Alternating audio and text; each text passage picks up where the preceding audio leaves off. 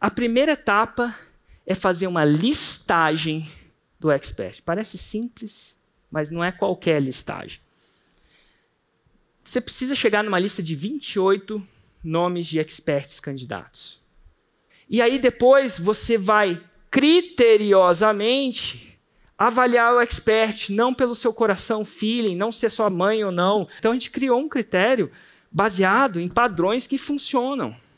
Esses são dois critérios principais: resultado e audiência. Pô, audiência ajuda a velocidade do 6 em 7.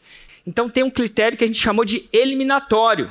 É aquela pessoa que constrói a sua audiência através de humor e sorteios. As pessoas seguem porque estão rindo, não por causa do conhecimento. Não é nenhum filtro. Então, se o cara usa isso, é eliminatório.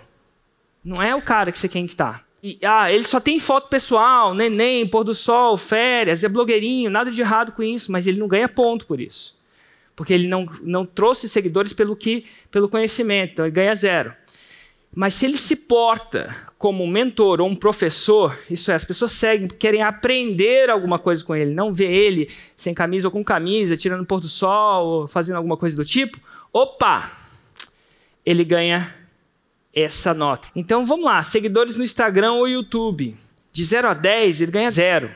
Gente, qualquer pessoa tem de 0 a 10 mil. 11 mil a 29 mil já ganha um pontinho. Olha lá, 1,5 de 30 a 99. 2 de 100 a 1 milhão, 12,5 mais de 1 milhão. Você vê que a gente não coloca tanto peso assim para quem tem mais de 1 milhão. Não é o mais importante. E não é só seguidor, você tem que olhar a média de view dos últimos cinco vídeos. E a palavra é vídeos. Tá? Média de views. Se tem até 100 views, zero pontos. Se tem de, um, de 101 a 1000, opa, está começando a melhorar. Se tem de 1000 a 5000, 2. E se tem mais de 5000, 2,5.